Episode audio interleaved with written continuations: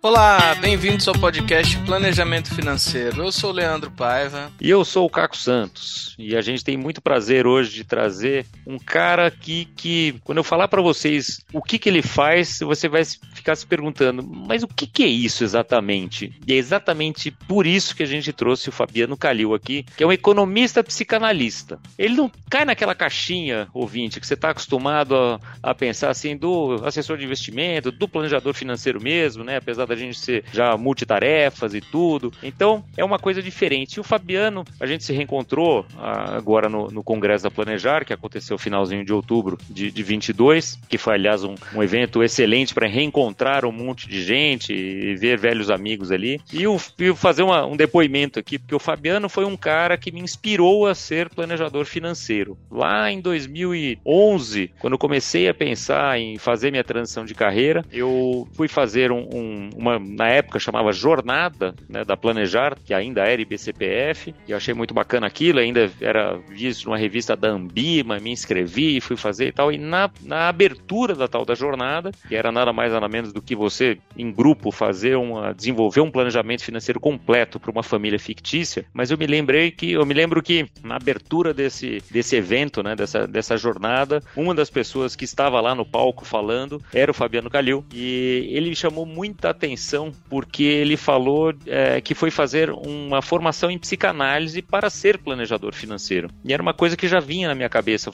Eu estava me inscrevendo para fazer uma formação em coaching. Eu falei, puxa, então em alguma coisa aqui eu tô, tô indo lá do certo, né? Porque a gente precisa saber como é que funciona a cabeça das pessoas para ajudá-las a mexerem no bolso. E daí, Fabiano tem essa longa história aqui, não só de planejar, e acho que vale a pena ele contar um pouquinho aqui pra gente, até complementando os episódios 32 e 33 lá lá do comecinho do nosso podcast, né, Leandro? Com o Frankenberg, com o Tobias, ah, mesmo o episódio 71 lá com o Jurandir Macedo, que também é um professor, né, que super importante aqui na história da Planejar, e o Fabiano é outro desses caras que estava lá sentado na, na sarjeta esperando a Planejar abrir, começando a, lá a, a, criar essa história do Instituto Brasileiro de, de Planejadores e aí que, que virou Planejar. Então, Fabiano, um prazer ter você aqui com a gente. Obrigado por, pela gentileza de aceitar o nosso convite. Estamos querendo muito aqui ouvir a sua história e levar essa sua história aqui para todos os nossos ouvintes. Que bacana. Obrigado, Caco. Obrigado, Leandro. É um prazer, uma honra estar aqui com vocês e poder compartilhar um pouco dessa vivência né, com quem nos ouve.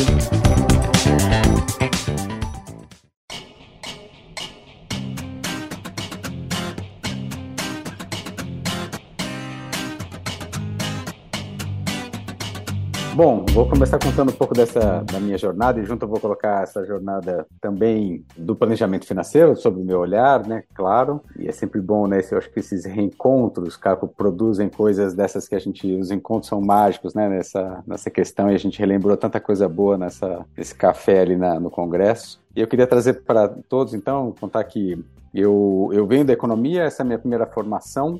Você, formação. Na, na escola, já queria ser economista, né? Não, eu queria ser médico. Então, minha, eu ia ser médico e vou dizer que o primeiro vestibular que eu passei foi de medicina. E, e quando eu descobri que eu ia ficar seis anos dependente do meu pai, eu disse não. Né? Apesar de ser meu sonho e minha paixão, eu falei assim, mas eu não posso trabalhar integral. E aí eu não comecei a medicina, fiz um, um segundo vestibular, entrei é, em economia, fiz uma formação mais humanista. E eu gosto de falar isso, Caco, é interessante, porque enfim, para o caminho que eu tive depois, a matemática financeira é uma matéria opcional que você tinha que pagar e ir no sábado para fazer. Ou seja, dentro da formação, o humanista nesse, nesse Tinha que querer que mesmo, conta né? muito, é. né, para fazer contas e etc e tal. Eu tive a sorte de ter um primeiro chefe economista que me ajudou a, a ler diferente, né, o, o mundo. Fui para o mercado financeiro, num programa de trainee dentro de uma instituição financeira, que foi a minha grande escola dentro de, do mercado financeiro. E eu descobri o planejamento financeiro de um jeito muito curioso, e aqui eu vou trazer as curiosidades que vale quando a gente está no público como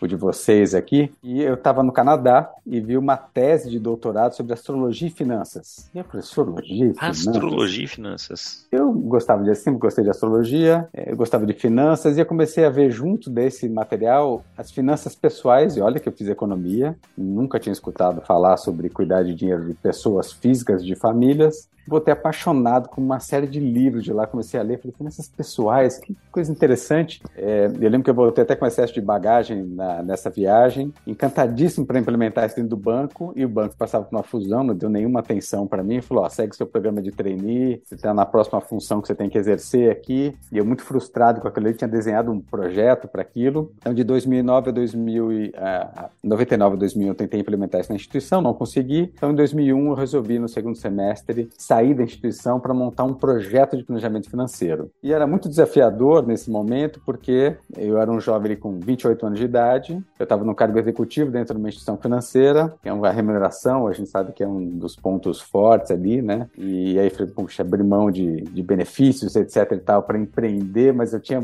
certeza daquilo que eu queria fazer, do lado da mesa que eu queria estar, e comecei a atender famílias e fiz um, um pacto junto, e eu conto isso porque tem a ver com um pouco do perfil de um desenho que eu escolhi até hoje, que eu escolhi então que eu não queria usar os clientes que eu tinha na instituição, esse era o primeiro ponto, e queria ser remunerado exclusivamente pelos clientes, e não distribuir nenhum produto. Essa foi uma decisão do modelo que eu escolhi no começo. Eu achava, Leandro, que eu podia ter um modelo home office, que eu ia trabalhar em casa, que foi o modelo que eu vi no, no Canadá, foi o modelo que eu vi em outros lugares. Puxa, esse trabalho é genial, vou até o cliente e tá tudo certo. Poder você podia, você só errou um pouquinho Uns data 20 anos, só, né? né? Isso, isso. o, cara, o cara de vanguarda.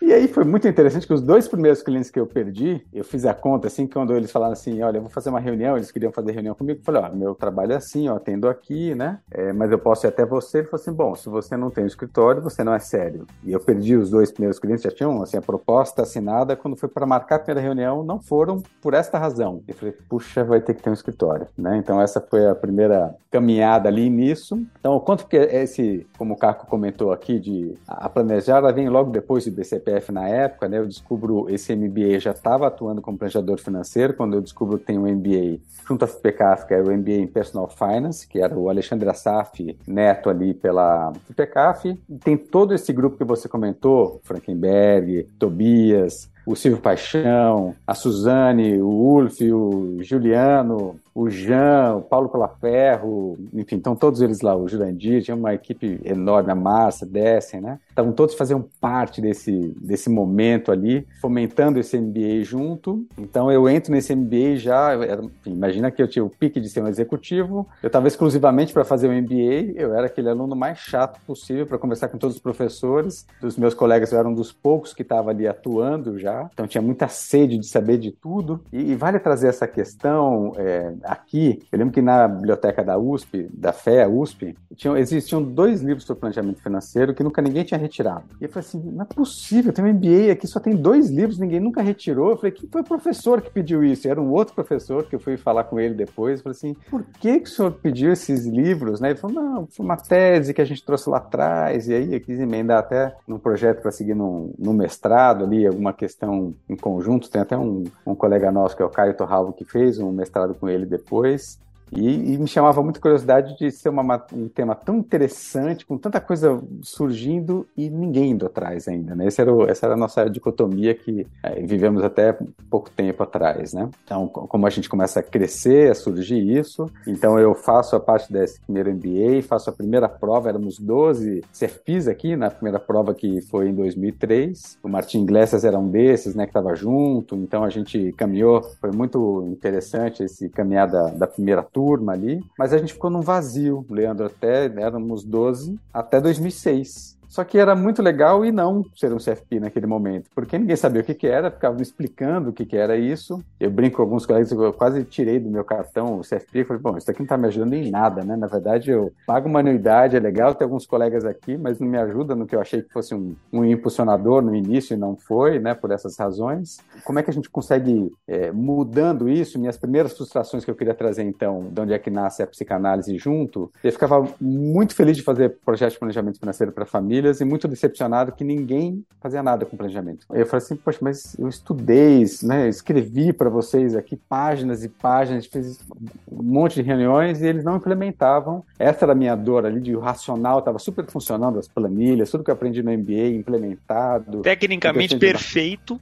Até então parecia tudo né, certo. E aí eu comecei a perceber, e foi exatamente esse, o Caio né, e, e, e o Marcelo, que o Marcelo Ângulo, que hoje é, faz parte do Banco Central, que falaram da Vera Rita naquele momento, que era eu já tinha o meu próprio processo de busca de autoconhecimento, e aí eles me falaram desse curso então da Vera, fui fazer psicologia econômica, ainda era num formato diferente, era um luxo, né? Eram seis meses de Vera Rita, duas vezes por semana na PUC. Hoje em dia a gente consegue algumas horas dela, já é um luxo, né? Mas naquele momento era muito gostoso. E eu percebia que eram, éramos eu, o Marcelo Ângulo e mais uma pessoa, que era a Patrícia, que éramos do mundo ali que, das finanças, e todo o restante das pessoas eram de propaganda e marketing, querendo usar aquilo para outra coisa, não para a mesma vocação que a gente tinha, né? E eu percebi, falei, nossa, aqui tem algo para a gente pensar. E da psicologia econômica eu fui para dois caminhos, Caco, para mediação dos conflitos familiares, porque as famílias uhum. Começavam a falar, você é o terapeuta, nosso terapeuta do dinheiro, Sim. e eu com muito receio disso, falando, não sou terapeuta de nada, eu sou planejador financeiro, e a mediação dos conflitos, com os conflitos envolvendo dinheiro e família, conflito estava na mesa o tempo todo, né? E aí nisso inaugura esse mergulhar na psicanálise, que de fato foi a minha segunda formação, para entender quem é esse ser humano, né? O que está por trás disso e o que, que a gente pode fazer para lidar com isso. A mediação dos conflitos também tinha uma coisa muito organizada, assim, é, resolver. Eu falei, mas aqui não é resolver, lidar com, é diferente, né? Lidar com o conflito e resolver um conflito. Eles não queriam resolver conflito. É porque na verdade não é um conflito que seja resolvível, né? É um conflito que é que continua, né? Que no mês que vem vai ter outro e que nas férias vai ter outro, é e que comprar geladeira é outro, né? E por isso que compreender essas pessoas e caminhar com elas era fundamental, né? Então a formação em psicanálise foi muito interessante. Eu me encantei por duas áreas em particular, que é a psicanálise nas instituições e a psicanálise dentro das famílias, no transgeracional, foram as áreas que eu mergulhei ali. E é no fundo o que eu gosto de fazer hoje, de lidar com as famílias, de ajudar nesse processo da comunicação entre gerações, entre gerações, nos casais, nessas diferenças que a gente tem de cultura. E isso tem sido um, processo muito gostoso, muito bacana e, e, abriu, assim, expandiu. E eu gosto de trazer, não sei se o Caco vai lembrar disso, mas o primeiro artigo que eu escrevi para planejar, Caco, se não me engano, foi em 2007. E era um caso de divórcio, Leandro. E os meus colegas CFP disseram o seguinte: Poxa, Fabiano, a gente queria que você escrevesse um artigo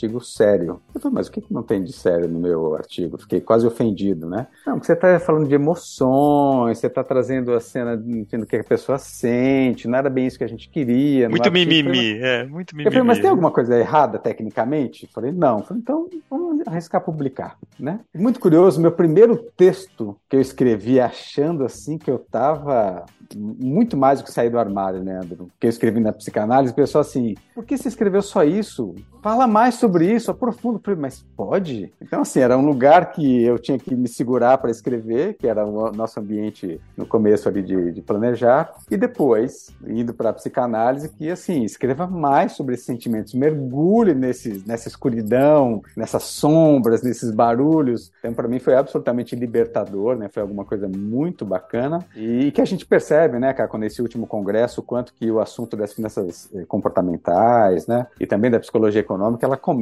né, a inaugurar e já vai fazendo parte, né, começando a, a fazer parte da nossa trilha, mas lembro que eu levei a Vera Rita lá para planejar em 2008 e diziam ali, né, você não vai deixar essa moça de cabelo azul falar, olha lá, Fabiano, que risco você está colocando a gente aqui, são profissionais em mercado financeiro. Eu falei, vai dar tudo certo. Tá? Assim como convencer a Vera a falar para o mercado financeiro era um desafio, convencer o mercado financeiro a escutar a Vera também era um outro desafio, né? Interessante, interessante. Hoje, não só aqui né, nos congressos da Planejar, mas também quando a gente foi para os congressos lá fora, o último que eu fui foi em 2018 em Chicago, a gente foi vendo que cada vez mais vai ganhando espaço até em, em, espaço na programação, né? Em horas de palestras, né? Cada vez mais o tema comportamental tá, vem à tona, como diz nosso amigo comum Tobias, né? As pessoas sempre vêm antes de números, né? Hoje até o mote da, da própria Serafim, né? porque é isso, não adianta, não tem planilha, né? E eu achei interessante, eu não sabia dessa sua formação de mediação, que foi uma que eu completei em 2020, também para vir muito das práticas colaborativas, né? Porque achei que também ajudar os casais a entenderem como fazer um divórcio respeitoso e depois até sócios e herdeiros também, né, a, a resolver conflitos assim na, na, prática colaborativa, mas a mediação tem sido para mim uma ferramenta fundamental para lidar com famílias, né? Com famílias de todos, né?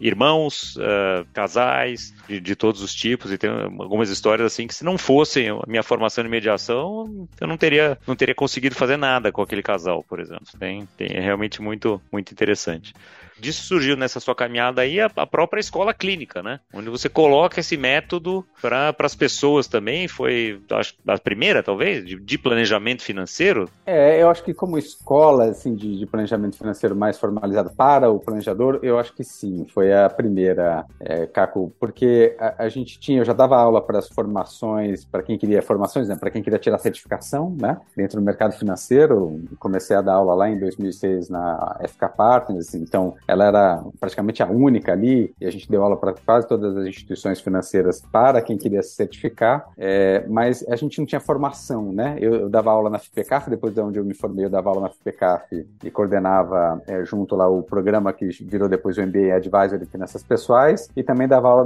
para o CFPs. Mas eu percebia que as pessoas não sabiam fazer o planejamento financeiro, e isso como professor me incomodava muito. Poxa, mas você tem a certificação, você acabou o MBA e não sabe fazer um planejamento financeiro? O que, que você não sabe? O que, que eu não saber fazer? Fazer, né? E dali surge a, a intenção de escrever um livro que veio na sequência disso, mas primeiro a, a escola clínica como um intuito de eh, tinha du duas motivações ali, cara. A primeira é que eu não conseguia gente para trabalhar comigo. Então, quando começa a expandir então a consultoria. E junto com isso tinha essa dor de falar assim, as pessoas não sabem fazer planejamento. Eu preciso de gente para trabalhar comigo, mas a linguagem, quando eu, enfim, eu cheguei a eh, ter pessoas que vieram do mercado financeiro e eu percebi que tinha um anti-banco, um movimento assim de, e eu falava assim, cara, você precisa ficar dois anos afastado da instituição financeira para você conseguir atender um cliente de maneira mais isenta. Fazer um detox. Eu não tenho, eu não tenho dois anos para ficar te remunerando aqui até você fazer o seu detox, né?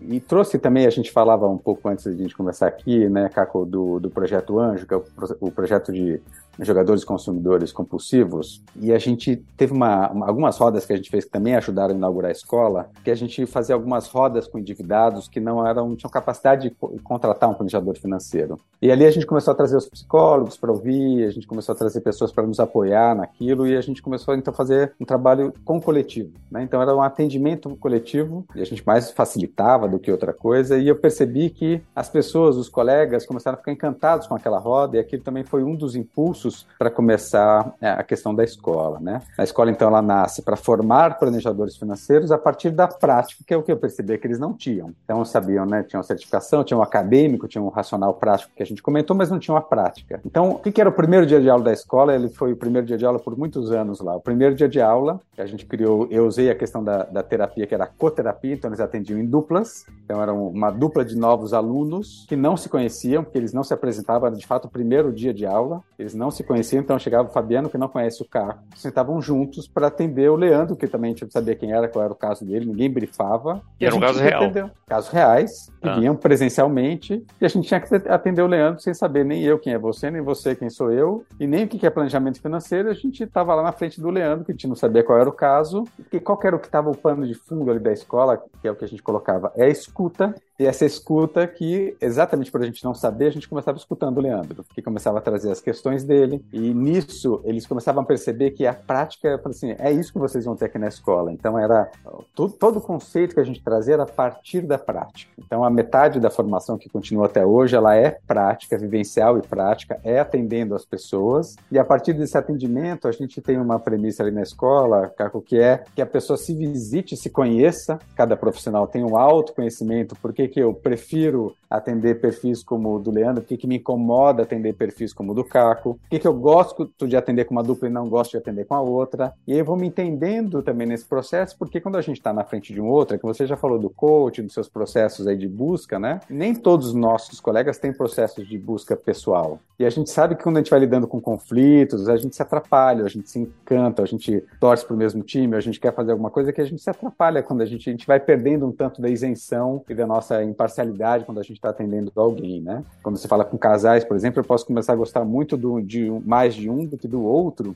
e isso é um problema quando eu atendo um casal, né? Então, e para eu conseguir me distanciar disso, a gente coloca a figura de uma dupla, que seja uma segunda escuta, que vai escutar de um jeito diferente dele, e também de um processo de autoconhecimento que ele vai falando assim, como é que você se sentiu atendendo com o Caco, um perfil como o do Leandro. E aí nisso eu vou me experimentando sempre com duplas diferentes, com perfis de clientes diferentes. E nesse processo processo a gente vai trazendo as matérias, o que a gente, a gente usa, o que a gente chama de soft skills dentro do planejamento financeiro, que eu gostei de ouvir no congresso o Human Skills, né? Os, human os, Skills, é. Eu achei muito bacana que é isso, os, os, skills mais humanoides, né, das ciências humanas, que é o que a gente gosta da escuta, do não julgamento, de fazer as perguntas, do acolher, né? Então a gente gosta de criar esse ambiente do visitar a biografia, o ambiente familiar e também trazer os assuntos que a gente trata como os assuntos mais racionais, pragmáticos do planejamento financeiro e a gente usa muito a trilha do que a Planejar já tem, né, do que a gente já conhece dentro do, do CFP e a gente junta essas duas coisas que acho que dá um bom caldo. Então a escola ela traz a questão da economia da psicanálise, né, como pano de fundo do planejamento financeiro, é o que a gente acabou usando o sobrenome que eu acho que é só pela fase que a gente está é, para chamar de planejamento financeiro humanizado e humanizado é só porque a gente está esquecendo que somos humanos, né, de vez em quando a gente é, para distanciar do robô advisor, né, cara? Uhum. acho que essa é a nossa questão de que assim tem, tem uma figura do humano que continua conosco, que está um, para um pouco além do comportamento exclusivamente, que eu acho que esse é o aporte com mais profundidade e que a escuta né, acaba trazendo como um grande ferramental. Então a escola ela nasce, ela está com 14 anos agora, né? A consultoria tem 20, nasceu em 2001, né? Está com 21 anos, é, completou agora. A, a, escola completa 14, com todos os seus desafios, né? De ser escola no momento que a gente está, né? De a gente gosta do presencial e ficou tudo à distância, digital. A gente está se experimentando também nesse formato. Tudo ficou mais rápido. A gente gosta do mais longo. A gente está também aprendendo como é que a gente respira com esse universo. Mas é o, foi nosso grande e é nosso grande laboratório, né? Laboratório de testes, experimentações. A gente pode fazer os atendimentos gratuitos, muitas iniciativas dentro de, de comunidades, de grupos muito diferentes e que também traz o, a gente sabe que ainda, ainda né, os planejadores financeiros vêm de origens muito parecidas aqui no Brasil, né? Então a, ainda temos pouca diversidade dentro do, do planejamento financeiro, dos profissionais em particular aqui no Brasil. E a escola trazia essa, eh, uma, essa uma das belezas, porque a gente não tem nenhum pré-requisito para ser aluno da escola clínica. Então a pessoa não precisava ter formação superior, a pessoa não precisava ter experiência, ela podia vir de qualquer lugar, porque a gente estava interessado em seres humanos que gostassem de outros seres humanos e tivessem a fim de se visitar, porque é um processo de formação com 500 horas vivenciais, né?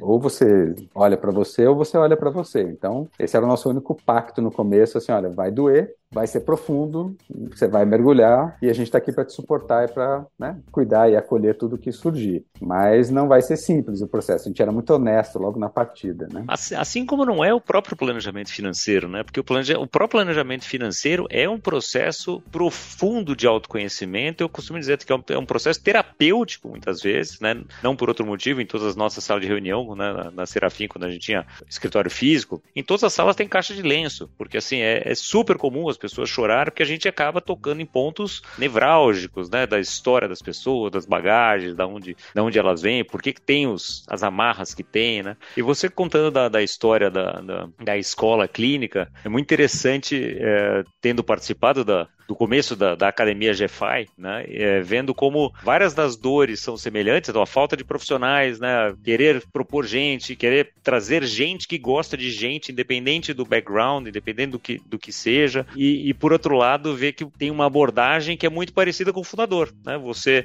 com toda a sua bagagem psicanalítica, né, de, de economista e, e humanizada, etc., e na academia GFI com a, muito da cara do Leandro, com uma metodologia, né, com passo a passo, com aquela formação formatação, tudo bacana, que funciona super, né? E que tem muita gente que vinha pra academia GFI e às vezes a gente fala, cara, você tem mais a cara do Calil aqui, né? aqui né? E tenho certeza que algumas pessoas vieram, né? E como já aconteceu, você mandou também pra gente, falou, cara, tem uma coisa ali um pouco mais passo a passo, né? Vai lá que é mais rápido, né? Tem, tem um outro perfil. E é isso, né? Acho que para né, do, do nosso público ouvinte aqui, sei lá, metade talvez seja de planejadores financeiros, então tem espaço para todo mundo, a outra metade que seja de clientes de planejamento financeiro, e a gente sabe que tem espaço para todo mundo e tem perfis de, de profissionais que vão se dar melhor com um jeito, com o outro, e no final das contas, o mais importante que eu, que eu acho é as pessoas entenderem que existe essa profissão, entenderem que existe profissional capacitado a te ajudar com as suas finanças pessoais. Então, não interessa qual é o seu tamanho de investimento, de dívida,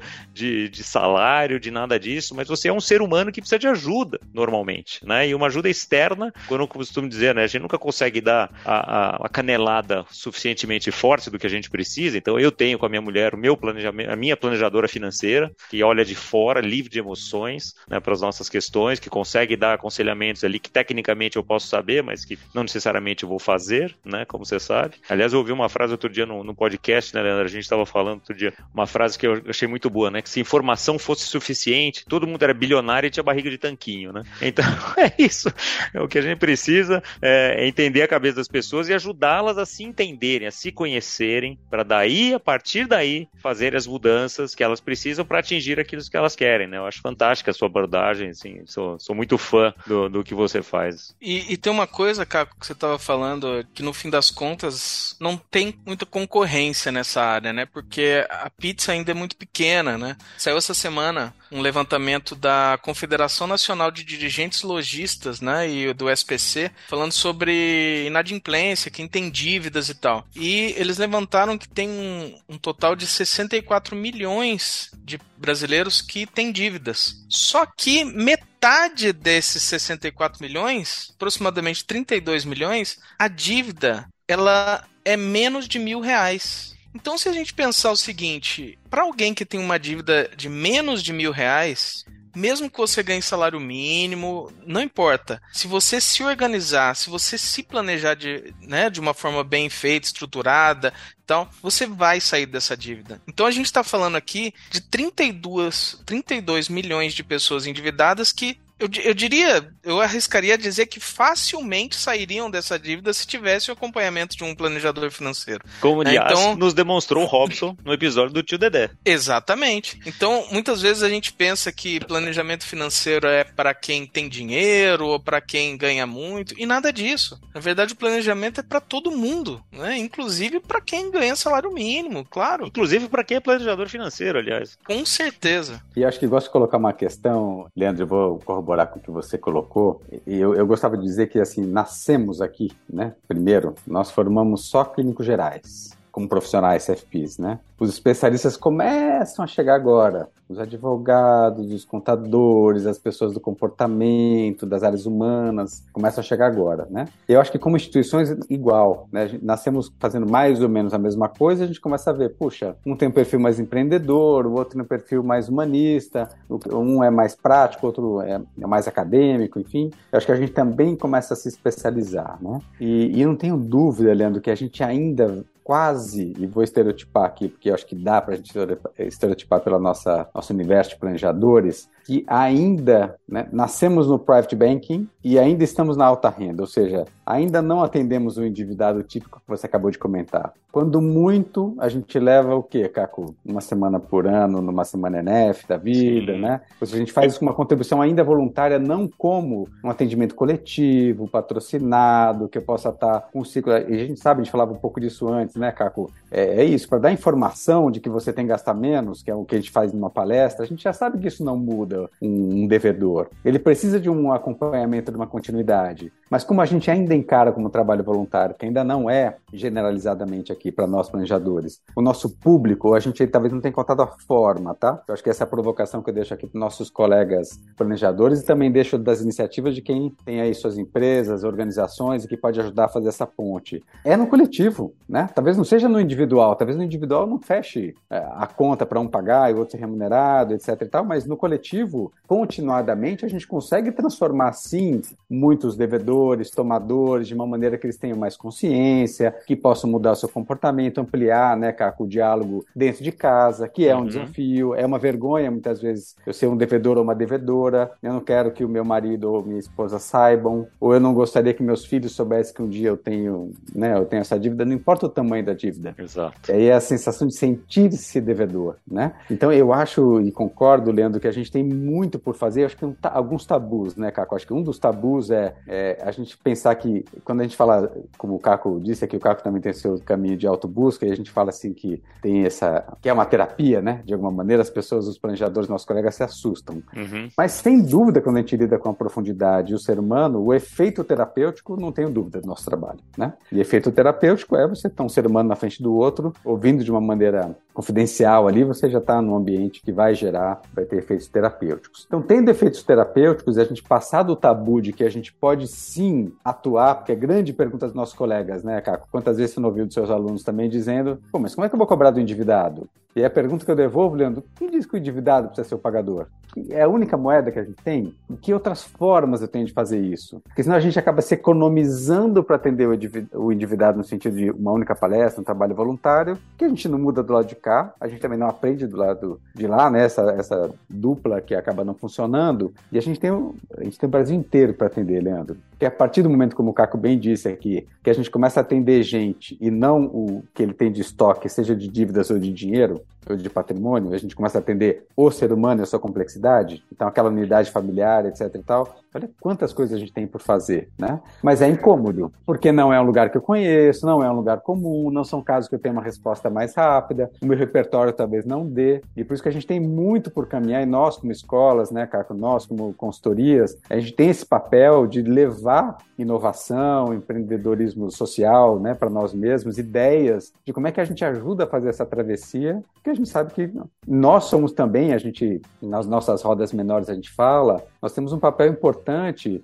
de diminuir essa disparidade, né? essa desigualdade de educação, de conhecimento, de comportamento. No final do dia vai dar uma redução também dessa desigualdade que a gente pode dizer socioeconômica que a gente vive, né? Então, ah. como é que a gente tira as pessoas dessa posição de vítima e torna elas protagonistas de falar assim, bom, quem foi lá e comprou foi você. Aliás, o jogo já está um pouco mais igualitário. Né? Exato, até porque é um desafio para nós planejadores também, como é um processo terapêutico, na verdade, quando a pessoa ou a família senta na sua frente, nem sempre ela está pronta para ouvir o que ela vai ouvir, nem sempre ela está pronta para fazer o trabalho que precisa fazer. Esse mergulho fundo que você falou não é para todo mundo a qualquer momento. Né? Então a gente precisa saber, né, que já teve outros episódios, né, da médica, né, Leandro, que é a sua cliente lá, demorou um ano para se engajar e entender o que, que ela, o que, que ela precisava fazer para realmente mudar a vida dela. Então isso é uma os ônus e bônus, né, de ser um processo terapêutico. Tal quando a pessoa se engaja, quando entende, etc, é profundamente. A gente já sabe, já teve vários episódios, inclusive de clientes aqui, etc. Ah, quando você falou das rodas de conversa de endividados lá, que acabou sendo, acho que o embrião, né, da, da sua escola, achei fantástica a ideia, porque é uma coisa que é eventualmente muito mais factível, né, do ponto de vista né, desse público. Eu acredito profundamente que a tecnologia ainda vai avançar bastante para nos ajudar a isso, porque hoje coisas que a gente faz é, e que tomam um, um, tempo danado, não só nosso planejador, mas do cliente também, de eventualmente fazer planilha de gastos, etc. Né, daqui a pouco um open banking, com ferramentas, com tudo isso vai ficar muito mais fácil, nos livrando tempo para tratar das questões humanas. Né? Então acho que isso vai, vai ser fundamental e nos próximos anos eu acho que a gente vai ter avanços significativos nisso que vão trazer uma democratização cada vez maior para esse serviço, para essa filosofia, porque eu acho que planejamento financeiro é, é, mais do que um serviço, é uma filosofia de vida. E eu concordo totalmente com você, e é uma coisa que a gente leva muito a, a, a sério também na Serafim, porque eu acho que a educação financeira, o final dela não é só fazer o indivíduo ser próspero, mas quando a pessoa introjeta os conceitos de gastar menos do que ganha, de poupar, de cuidar do seu dinheiro, ela acaba trazendo isso para a comunidade dela, para a escola do filho e eventualmente para o país. Então acho que é transformador para a sociedade, obviamente, né? Estamos é, falando do longo prazo, né? Como diz o Simon Sinek, né? O, é o jogo infinito aqui, né? É, a, é o, mas é o, objetivo é esse, né? Que todas as pessoas cheguem a algum momento e falem, ó, ministro, isso aqui não dá, deputado, esse dinheiro aqui não, não tá certo o que você está fazendo, né? Porque na minha casa eu não faço assim, você não pode fazer assim no país, né? Então isso para mim é uma, é uma visão assim que, que eu acho que a gente faz esse nosso papel, né? Às vezes eu penso que eu tô lá, no, que a gente tá ainda no comecinho desse processo, aí quando você me fala que tá 21 anos nisso, que fundou a Estola 14, daí eu falo, puxa, tinha muito mais pedra para quebrar, viu, Fabiano? E sabe que eu vou trazer um exemplo disso que você falou agora, cara, muito legal. Nessa mesma viagem em 99 no Canadá, me chamou muito, muito atenção que somou, né? São sempre somas de coisas que a gente vai vivenciando. Que tinha um jovem de 16 anos, estava lá na plateia, numa praça pública, ouvindo o prefeito da cidade, o equivalente ao prefeito, e ele, o prefeito estava apresentando as contas, tá? Fazendo a, a sua apresentação justificativa de contas. E o garoto faz a seguinte pergunta, Leandro: Por que é que o senhor gastou menos verba do que era para gastar em esportes e lazer nesse ano que acabou? E o prefeito estava se explicando para um jovem cidadão de 16 anos, e aí a questão do, do, do que a gente chama de educação financeira, foi assim, cara, que genial, o garoto, primeiro, sabia o orçamento da cidade, quanto que era porque interessa a ele, que era esportes e lazer. Ele está perguntando por que gastou menos, e não investiu, talvez que fosse para investir, e o prefeito, servidor público, se explicando. Quando eu vi aquela cena, eu falei, cara, dá para fazer muito. Eu falei, imagina o, entusiasmo com isso. Então, juntando o que você disse, é, Caco, eu acho, então, eu tenho feito só uma provocação, e eu vou aproveitar o nosso fórum aqui para fazer essa provocação, para separar o que eu entendo que é educação bancária do que a gente chama idealmente de educação financeira. Porque às vezes, e a gente tem levado, e aí eu acho que é um cuidado que a gente tem que distinguir, né? Porque a educação bancária, ela não toca todo mundo. E ela também não democratiza, não faz nada desses efeitos que a gente está imaginando. Porque ela é, ela é como é que eu uso melhor um certo sistema, que inclusive tem transformação mais do que infinita, né? Enorme aqui do que está acontecendo dentro do sistema bancário. E eu não estou falando nem pró, nem contra nenhuma instituição financeira, nada disso, muito pelo contrário. Mas sim que a gente possa pensar, quando eu penso em educação, e eu estou gostando de usar essas, vou colocar alguns outros adjetivos para além do financeiro, e claro que aqui tem o viés do economista, porque o econômico ele é mais amplo do que o financeiro, primeiro, né? A educação eu acho que é esse processo de transformação, né? Mas a educação também incluiria junto dessa educação que a gente aprendeu aqui, o que a gente falou o tempo todo, que é a educação junto com o comportamento. Então eu colocaria educação e comportamento em conjunto, né? O socioeducacional, comportamental, que é o que a gente tem usado hoje em muitas escolas já, o socioemocional, né? Educacional. E do outro lado, eu colocaria também essa figura, e eu vou chamar a figura do econômico, e vou trazer alguns públicos diferentes, não é porque eu sou jovem e não gero dinheiro que eu não tenho papel econômico. Eu posso não ser gerador de dinheiro, posso não ser um gastador, pagador direto de contas, mas eu não sou um economicamente ativo, mas eu sou um agente econômico ali. No mínimo você usa recursos, né?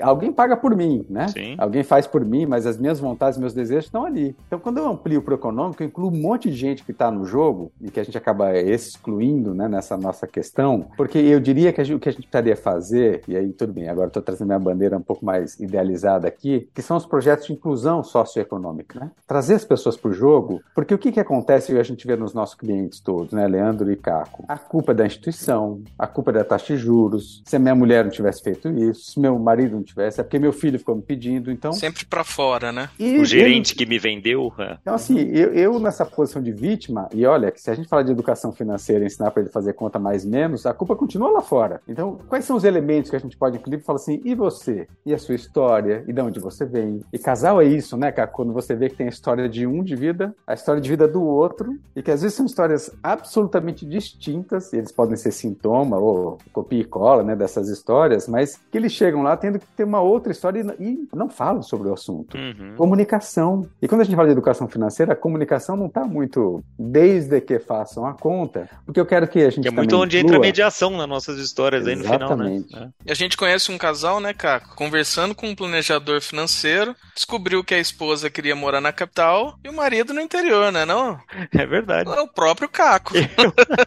que não tinha conversado isso antes. Fazia nove anos que a gente era casado, Fabiano. Na frente de um planejador financeiro, ele perguntou como é que vocês imaginam o seu futuro. Né, a gente já contou aqui né, em outros episódios. Ele falou, ah, eu, né, no futuro quero ter já uma vida mais tranquila no interior, ter um, um padrão de vida no interior que seja mais barato, porque daí minhas reservas, né, vão cobrir essa vida no interior, para trabalhar no interior e tal. Eu falei, né, amor? Eu falei, ah, não sei com quem vai ser, mas acho lindo isso, porque eu não vou sair de São Paulo. Então, Genial, é, né? Exatamente isso. Foi na frente de um planejador financeiro que isso aconteceu. A gente usa duas ferramentas que a gente traz isso, é, quando a gente atende famílias e tal. A gente usa um baralho de valores, né? Foi um modelo que a gente encontrou até num congresso lá fora e a gente adaptou para cá e a gente trouxe esse, esse baralho que a gente pede para o casal fazer em separado, Leandro. Então cada um vai dizer quais são os seus valores. Isso é um primeiro diálogo que a gente depois provoca e aí, claro, esse perfil mediador é fundamental. Caco, aí mais um dos elementos para a gente colocar na nossa trilha formativa, de saber conversar, né? Incluir um e outro. E uma segunda pergunta que a gente faz são perguntas: quais são os seus sonhos egoístas, individuais? A gente usa o egoísta para provocar o que, que é só para você, Leandro. Então, o que, que você quer? Muito bom Ah, que eu aí. queria levar com meu pai. Não, seu pai não vale. Não, que eu queria comigo. Não, só seu. Um projeto só seu. E a gente pergunta a mesma coisa pro outro. E aqui os tabus, né? Tem um monte de censuras colocadas e tal. Mas quando eles conseguem fazer esse processo de entender quais são os meus valores, passado, quais são meus sonhos individuais, futuro, e a gente traz isso pro diálogo, pode. E aí nasce, por isso que eu queria trazer, você trouxe uma das ferramentas colaborativas, né, Caco? E, e o Leandro trouxe isso de que a gente tem muito mais universo. Desde que a gente entrou nessa área de planejamento financeiro, eu tento, Leandro, trazer os colegas junto, de falar que a gente precisa se apoiar, porque a gente está longe de poder competir, poder competir, né? Porque o mercado é tão carente que a gente tem que se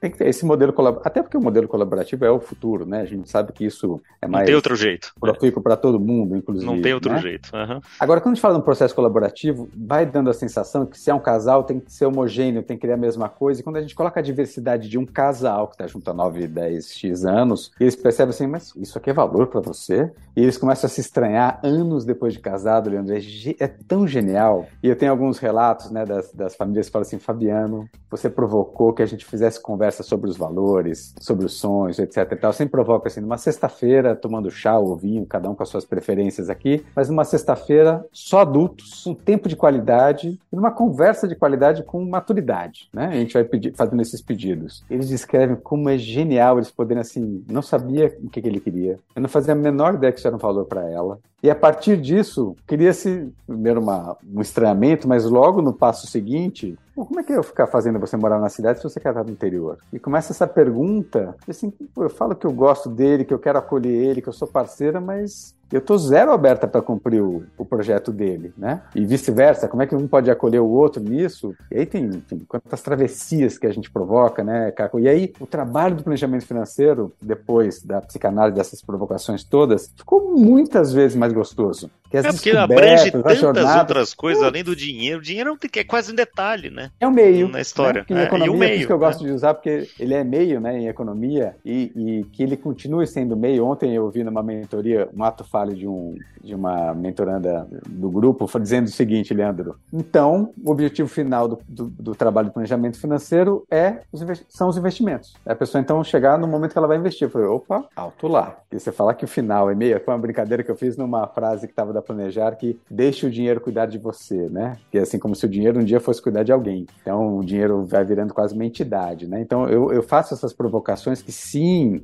por isso que eu acho que né, nesse processo que a gente está falando agora de uma transformação, do que a gente imagina, né? No, no, pensando agora 20 anos para frente dessa transformação, além do que a gente vai ter de ganhos e aportes da tecnologia, também vai nos convocar a lidar com esse humano, esse humano de uma maneira mais ampla, mais profunda, e que talvez o nome que a gente escolheu na partida, é planejamento, que a gente imagina como caixinha planejamento, e o financeiro sejam limitantes. E talvez a gente tenha que repactuar isso, né, rebatizar isso de alguma maneira, tal qual foi BCPF para planejar, a gente vai ter que educação financeira, planejamento financeiro, minhas provocações para o tempo é quais serão os nossos novos e futuros nomes, né? Tenho provocado meus times aqui para isso, tem gerado desconfortos, mas pô, agora você não quer mais ser planejador financeiro? Eu falei, não disse isso. Eu só disse que isso já está virando passado. A gente precisa saber qual é, a, qual é a Aqui próxima na Serafim próxima etapa, a gente né? a gente está passando por esse momento de fazer essa mesma provocação de para onde vai, talvez esse nome realmente às vezes afasta algumas pessoas. Qual que é esse novo nome? Qual é esse novo rótulo? Porque não vai ter jeito, vai ter que ser rotulado de alguma maneira, mas é, eu acho que é algo que daqui a pouco com muitas mentes pensando sobre isso, né, divagando sobre isso, daqui a pouco a gente chega em algum lugar. É, e em conjunto, né? A gente fala hoje muito mais de bem-estar financeiro do que de planejamento financeiro. Aí você falou uma coisa é interessante que o, que o, ah, que o Carlos Castro lá da Super Rico falou no, durante o congresso, quando no, no, na fala dele lá, ele falou: olha, é muito legal a gente estar num oceano azul para o planejamento financeiro, porque dá para andar de braçada, só que o risco é morrer afogado. Então, ou todo mundo se junta e vai nadando junto e vai enfrentando os desafios ali para fazer esse bolo crescer, ou então é, vai ser um né,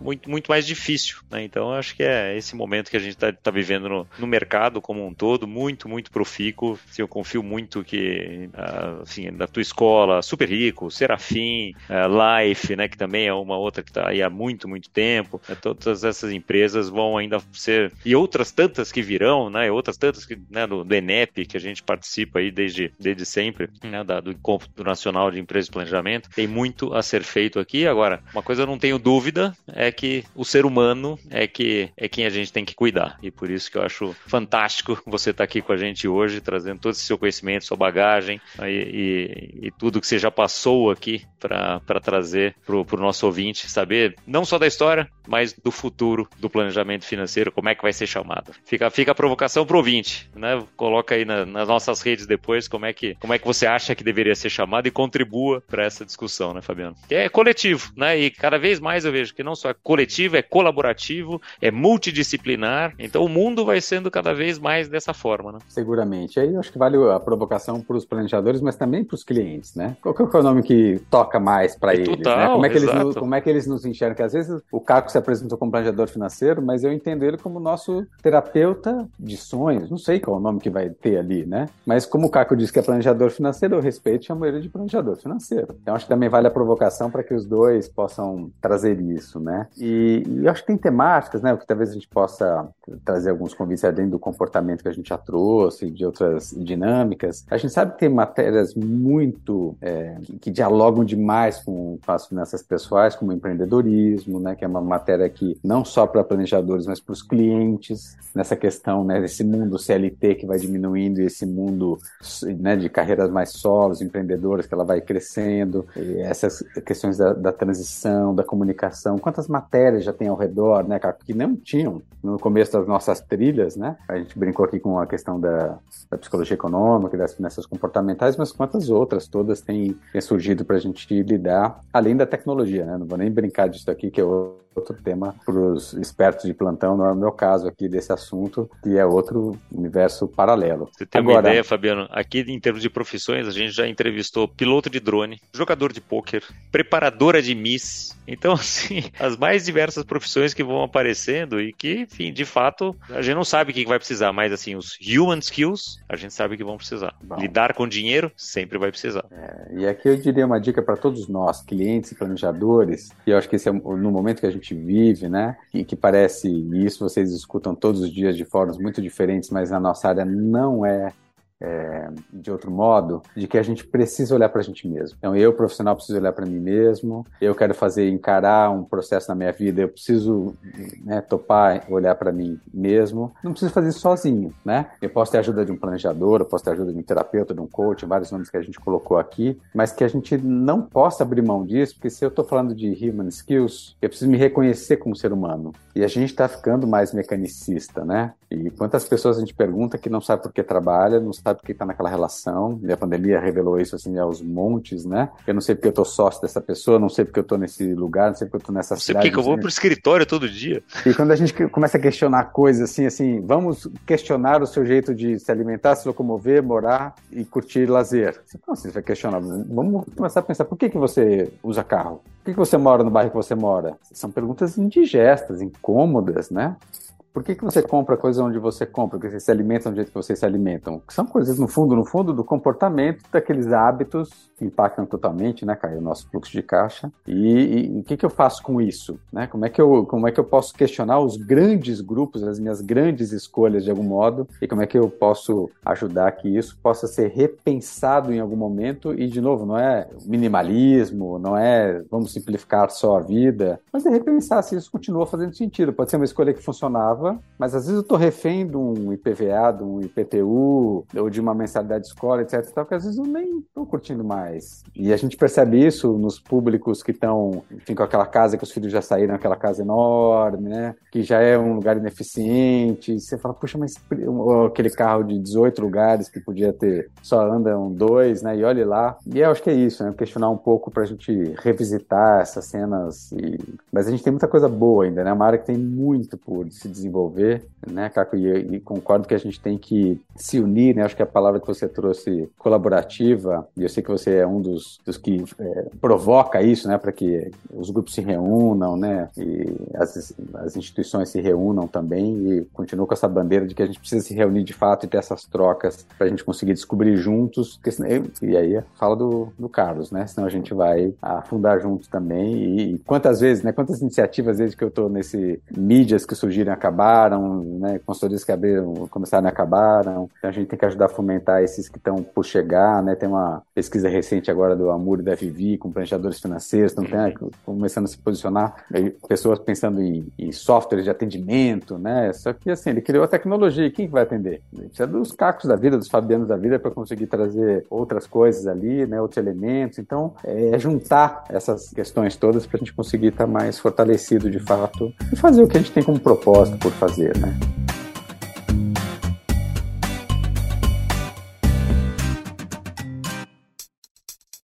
Bom, eu sabia que quando te chamei para falar de planejamento financeiro, a gente ia falar de muitas outras coisas, porque o planejamento financeiro envolve muitas outras coisas. Mas a gente vai chegando no tempo do nosso, do nosso episódio, Fabiano, e a gente tem uma tradição aqui de pedir uma dica de livro, de filme, de série, de alguma coisa interessante que você esteja consumindo que você queira trazer para o nosso ouvinte.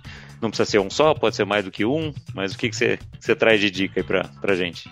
Olha, eu, a gente falou de famílias, né? E eu acho que tem um filme muito bonito que ele traz uma. Tem dois que eu queria trazer como filmes, que eles trazem sutilezas que vale a gente trabalhar, e eu estou querendo trazer a lente aqui da família, desse transgeracional. O primeiro é o. Talvez alguns já tenham visto, o menino que descobriu o vento. Então a gente está falando de uma população que é muito diferente da que a maior parte dos nossos ouvintes está acostumada, mas tem ali o, o respeito ao pai e ao mesmo tempo ele querer inovar e mostrar tudo aquilo que ele tinha como potencial. E olha quantas coisas tem das pessoas que a gente atende, das pessoas que estão nos ouvindo aqui também, que, que colocam o investimento dos pais em educação, que às vezes não, quase não podem fazer aquele investimento, ou seja, tem uma expectativa muito grande, mas ao mesmo tempo, quando vem o resultado do filho que quebra todas as minhas crenças e valores, eu, pai, eu não sei o que fazer com aquilo. E meu primeiro intuito ali é muito estereotipado, dele querer né, boicotar e cortar e etc. E, e como é que isso pode virar uma outra coisa que e a gente está falando da mesma questão do empreendimento coletivo, né?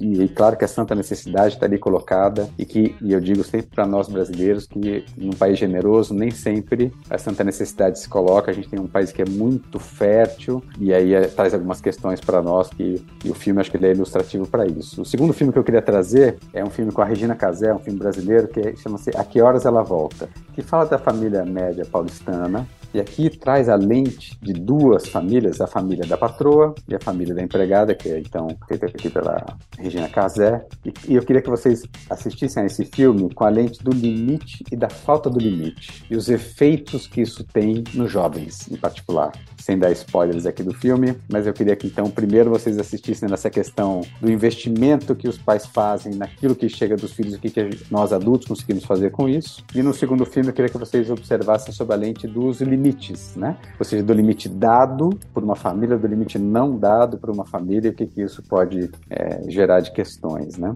Os livros eu sou muito suspeito daqueles ainda, quem não leu, eu, eu quero trazer é, um que eu gosto muito e ele é um livro pequenininho, mas é bastante provocativo, que é O Alto Engano, do Eduardo Janetti. A maior parte das pessoas conhecem O Valor da Manhã, né? Que é uma obra dele mais conhecida e enorme, e eu vou dizer que o Valor, o, o Alto Engano é um livro bem pequenininho do Eduardo Janetti, mas aquele que você lê duas páginas fala assim, Leandro, não acredito que eu fiz isso, né? E como eu tô falando da provocação aqui da gente, auto-observação, né, no auto, na autoeducação, eu recomendo muito que a gente olhe, porque essa, assim, se eu não resolver querer mudar, né, não adianta o planejador Leandro vir falar comigo, que eu vou continuar nessas esquivas, então seriam as minhas dicas de, de provocação aqui para a gente ampliar o nosso olhar para nós e nos filmes para o que, que a gente pode fazer a partir disso aí, né? Muito bom, então, é... para você ouvinte, a gente né, trouxe um professor aqui, você sai com dever de casa quase, né? Porque essas dicas são valiosíssimas e não só a dica do que, mas como consumir esses filmes e esse livro, eu acho que é um, uma provocação, como o Fabiano trouxe aqui, muito, muito importante. Fabiano, super obrigado de novo pelo teu tempo, pela tua gentileza de estar aqui, trazendo todo esse seu, seu conhecimento e seu olhar sobre esse nosso mercado, sobre o nosso serviço, sobre as nossas vidas, né? E é muito, muito rico tudo isso pra gente. Obrigado, Caco, e obrigado também, Leandro. E eu acho que essa questão, né, o que me encanta no convite, Caco, é poder, em outras lentes, diriam, e eu consigo imaginar algumas pessoas ainda observando isso, por que que você chamou o concorrente para um podcast, né? Por que que você, e eu acho que, enfim, fico muito feliz de estar aqui exatamente para a gente já ter vencido essa etapa, né, e poder saber que tudo isso que a gente falou, ela é sincero, é verídico, né, é o que a gente quer de, de verdade, e que assim os nossos colegas possam olhar também. Acho que gente, todo mundo tem muito a ganhar com isso. Né? Sou muito grato pelo convite e pela sua generosidade também de, de trazer e de já ter feito essa travessia, que essa travessia das diferenças a gente consiga lidar com ela que a gente está precisando também, né?